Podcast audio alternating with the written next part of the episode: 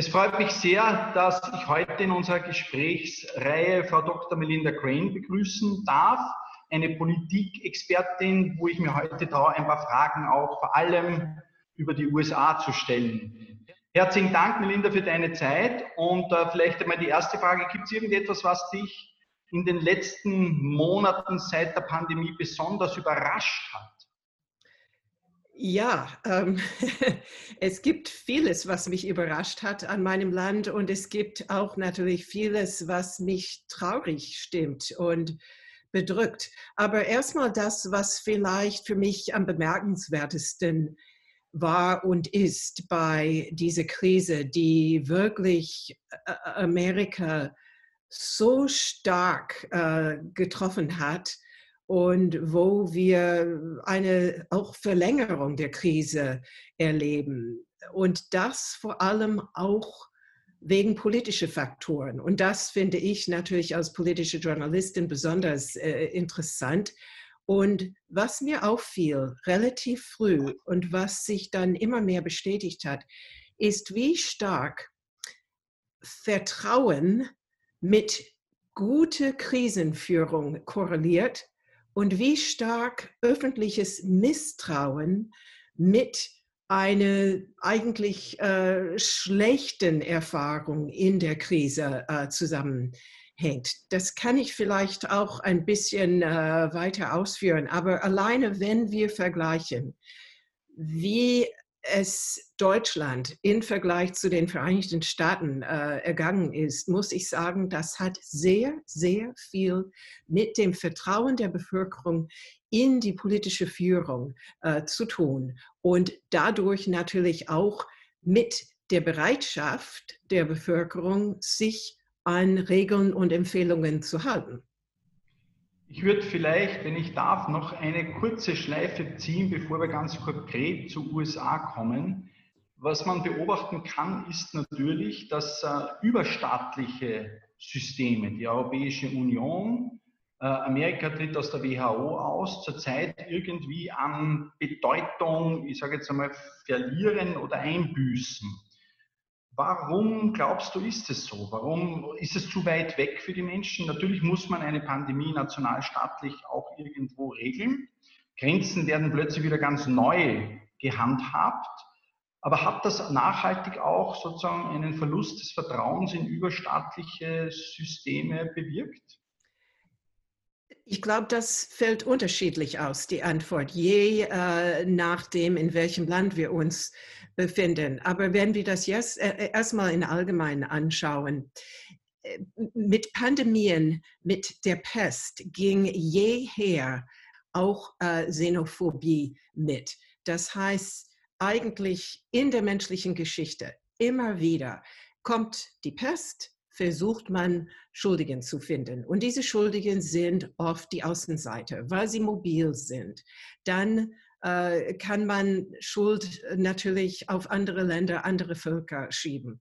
Das haben wir genauso erlebt in, dem, in den Vereinigten Staaten natürlich, äh, wo Donald Trump äh, Corona immer wieder die chinesische Grippe genannt hat oder sogar neulich Kung Flu, so wie Kung Fu. Ähm, aber wir erlebten es auch hier in Europa, wo die Grenzen dann schnell unilateral geschlossen wurden, mit ein paar Ausnahmen. Natürlich ist die öffentliche Gesundheit Ländersache in der EU, das stimmt schon, aber diese Grenzschließung würde nicht koordiniert. Und zum Teil haben Experten gesagt, als die Grenzen geschlossen wurden, dass das eigentlich wenig wirksam sei, weil das Virus schon längst zu Hause war in den einzelnen äh, Nationalstaaten. Aber auch da, man versucht einen gewissen Aktionismus äh, zu zeigen, auch um die Bevölkerung zu beruhigen. Ich muss aber sagen, im Fall von Europa würde diese Fehler auch erkannt. Ich war an der deutsch-französischen Grenze bei der Grenzwiedereröffnung äh, in, in Juni und es war wirklich sehr berührend, wie die Politiker, die dort waren, darüber gesprochen haben und auch wie die Bürger in dieser Gegend gesprochen haben. Es wird nicht anders sein als in Österreich, dass man sagte, wir gehören gar nicht mehr nur dem einen oder anderen Staat. Wir sind Bürger dieser Region. Und das war für uns wirtschaftlich und menschlich unglaublich schmerzvoll, diese geschlossene Grenze. Ich glaube, diese Fehler und hoffe, diese Fehler würde erkannt. Und wir erleben gerade im Moment in Europa auch eine sehr lebhafte, gute Diskussion darüber, wie die Solidarität in Zukunft aussehen soll. Und ich finde, das ist längst überfällig und ähm, ich begrüße diese Diskussion. Die Frage Global Village versus ähm, Abhängigkeit zum Beispiel, wenn es um Medizinproduktproduktionen geht in Asien, äh, wo jetzt plötzlich auch in Europa die Diskussion war, soll man nicht wieder mehr selbst produzieren, um solche Abhängigkeiten in Zukunft entgegenwirken zu können. Wie ist das einzuschätzen? Wird sich das nach der Pandemie alles wieder in Luft auflösen oder wird das den Wirtschaftsmarkt schon so beeinflussen, dass wir sozusagen, dass Unabhängigkeiten mehr gesucht werden? Ich glaube, es ist fast immer sowohl als auch. Wir werden tatsächlich diese, diese Push um mehr nationale Souveränität, wie der französische Präsident Macron immer wieder sagt, äh, äh, zu stärken. Das heißt gerade auch in kritischen Bereichen wie Telekommunikation, aber natürlich auch Medizingüter und so weiter. Und zugleich denke ich, ähm, die europäische Wirtschaft kann nicht äh, in, auf eine Insel sich jetzt äh, eigentlich eine Art Festung bauen, sondern sie wird und muss weiterhin den Handel mit anderen Regionen betreiben. Und das, das wird weitergehen, aber wir werden eventuell eine Kürzung oder eine Neugestaltung von äh, Wertschöpfungsketten erleben. Und dabei dürfen wir die, die, den Bedarf im globalen Süden nicht aus dem Auge verlieren. Denn diese Länder sind viel, viel härter getroffen als Europa von den wirtschaftlichen Folgen der Krise.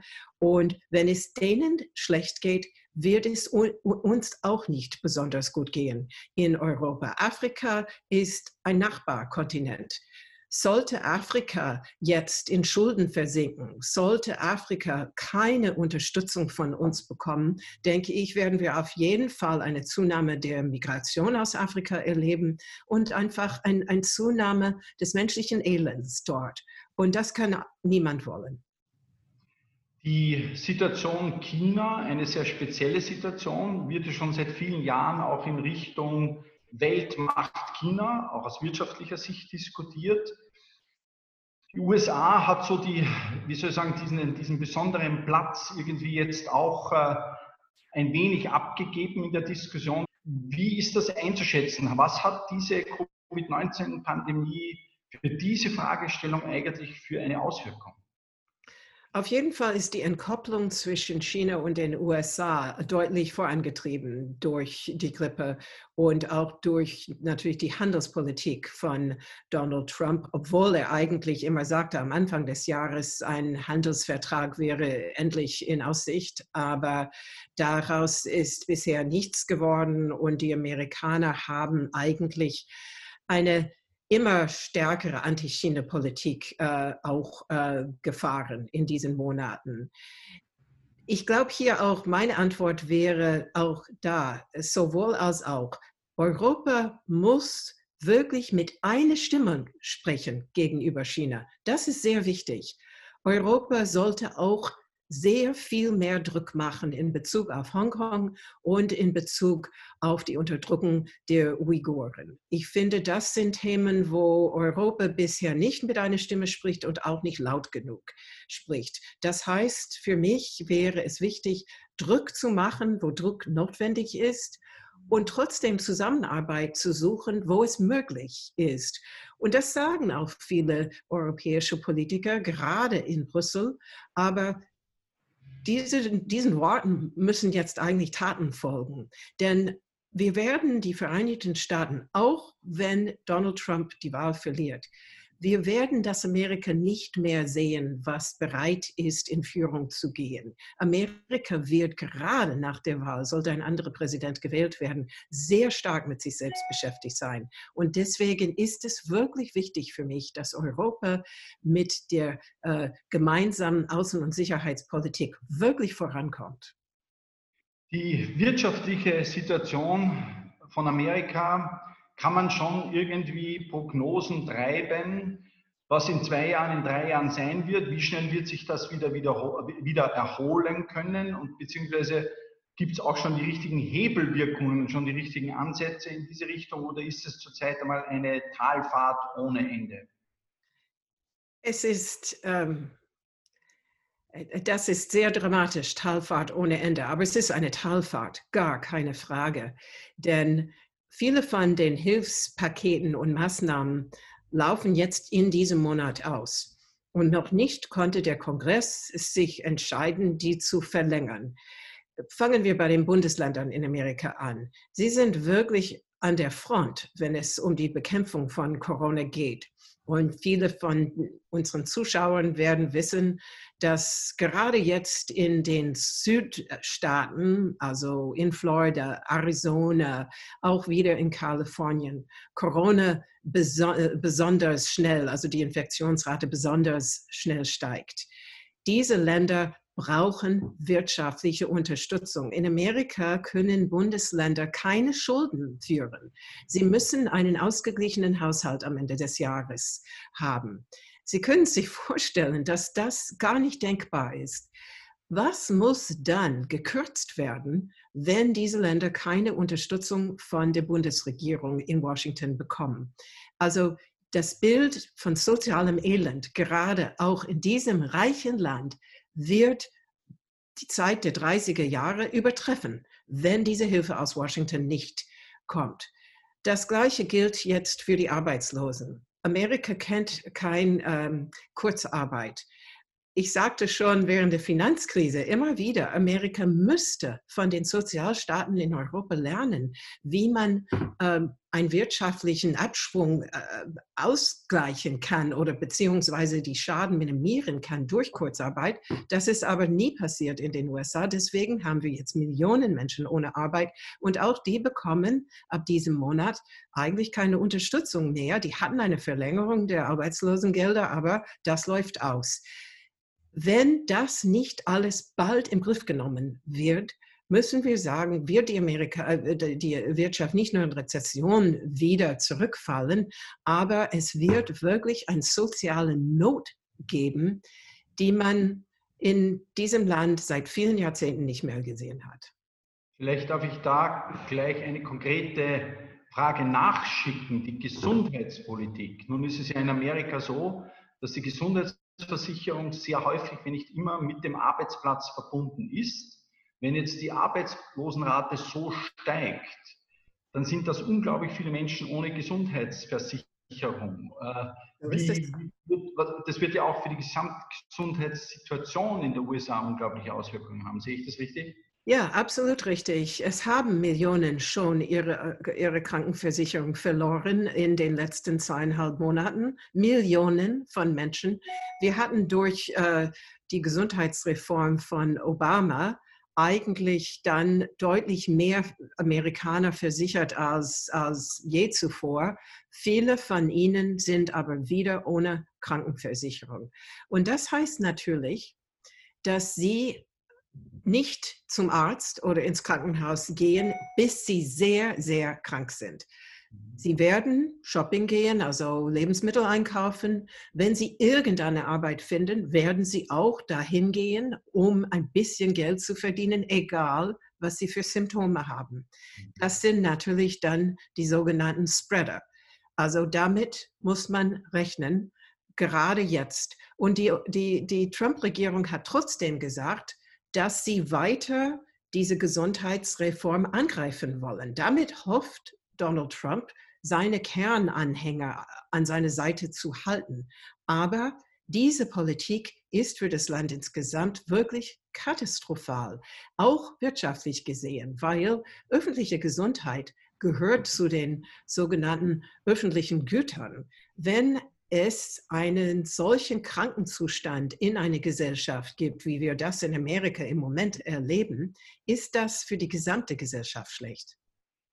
Und dann kommt in diese Pandemiezeit noch der Fall George Floyd dazu und äh, die gesamte Diskussion, die ja nun immer brodelt, ist sozusagen wieder hochgekocht. Rassismus, die Gewalt von der Polizei.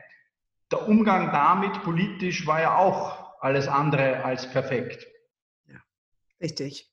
Erstmal dies mit George Floyd, dass es solche Proteste so breit und so lang ausgelöst hat, ist kein Zufall.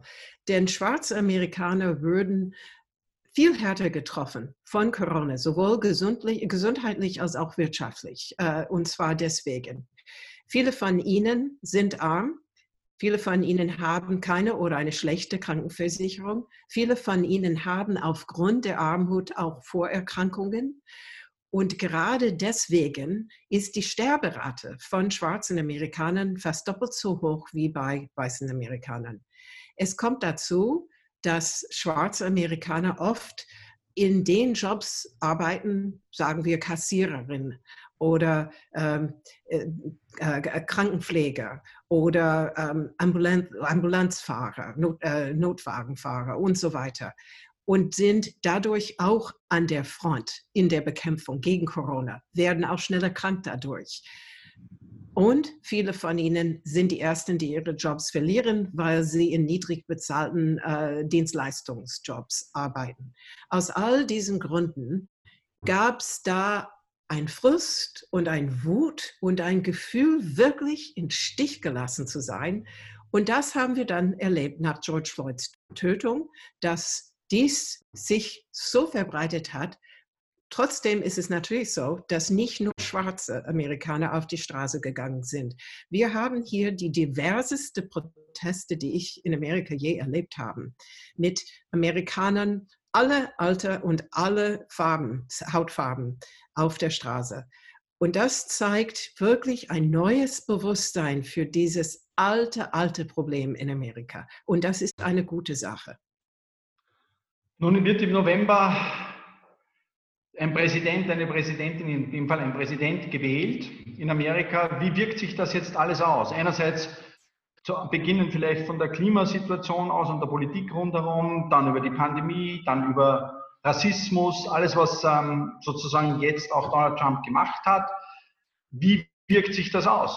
Der Wahlkampf, wie so viel anderes in Amerika, äh, ist eigentlich sehr stark innenpolitisch ausgerichtet, gerade wegen dieser tiefen strukturellen Probleme des Landes, wegen der Corona-Krise und wegen der Krise der Demokratie. Das muss man wirklich sagen. Die strukturellen Probleme, von denen ich rede, sind solche Probleme wie die Neugestaltung von Wahlbezirken, damit einige Stimmen mehr zählen als andere, gerade auch republikanische. Das nennt sich Gerrymandering. Viele Deutschsprachigen kennen diesen Begriff sogar inzwischen. Also Gerrymandering, ein, ein sehr großes Problem bei uns. Die politische Polarisierung insgesamt zwischen den zwei Parteien. Wie man Corona sieht, hängt sehr stark davon ab, welche politische Ansicht man hat, welche Partei man zu, sich zugehörig fühlt. Das ist erstaunlich für viele Europäer. Aber die Polarisierung, man muss sich das so vorstellen, es ist wie ein schwarzes Loch und alles, was nur in die Nähe von diesem schwarzen Loch, Loch kommt, wird davon geschluckt. Alles wird von Polarisierung, äh, also die, die Meinungen werden zu allen Themen dadurch gefärbt. So, ich rechne eigentlich damit, dass Joe Biden tatsächlich die Wahl gewinnt. Und trotzdem warne ich davor, dass man hier aus europäischer Sicht denkt, ach, dann ist wieder alles beim Alten. Die Amerikaner treten ganz schnell der WHO und dem Pariser Klimavertrag äh, wieder bei. Vielleicht versuchen sie auch einen neuen äh, Vertrag mit Iran schnell auszuhandeln und werden wieder äh, so wie in Obama-Zeiten wir werden ein, ein, Amerika dann sehen unter einem Joe Biden, das, wie gesagt, sehr stark mit sich selbst beschäftigt ist. Genau mit diesen strukturellen Fragen. Wie können wir mit der Polarisierung umgehen? Was muss korrigiert werden bei Wahlkampagnenfinanzierung, bei dieser Neugestaltung der Wahlbezirke, beim Wahlmännerkollegium vielleicht sogar?